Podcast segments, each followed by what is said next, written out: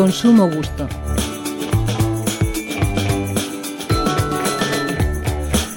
La sal común o sal de mesa es algo casi imprescindible en nuestra vida. Lo es por hábito, por sabor, por su propiedad conservante y hasta lo fue por su interés económico, ya que fue el salario para soldados y funcionarios públicos en la época del Imperio Romano. Tiene notable importancia en la agricultura, en la industria y hasta en la construcción. Es un buen aislante y puede fabricarse un tipo de adobe barato y sostenible.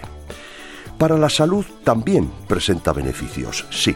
Gracias a sus propiedades alcalinas, regula el pH y ayuda a recuperar ciertos nutrientes.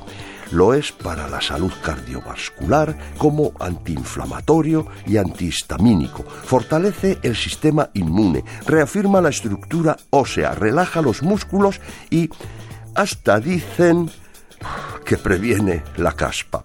La sal marina y la sal de roca aportan alrededor de 80 minerales esenciales.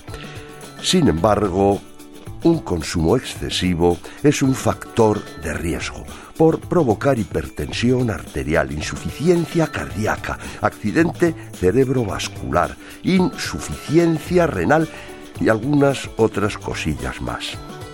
La clave está, como siempre, en la dosis. Como dijo Paracelso, nada es veneno, todo es veneno. Todo depende de la cantidad. Pero si nos quitan la sal de las comidas, todo parece ser distinto. Soso es la palabra.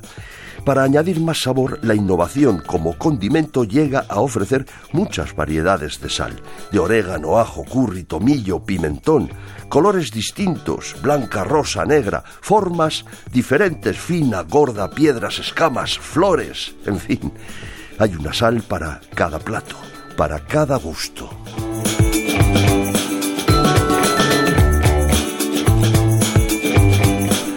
Ignacio Soret, director de investigación y editorial ESIC Business and Marketing School, Radio 5 Todo Noticias.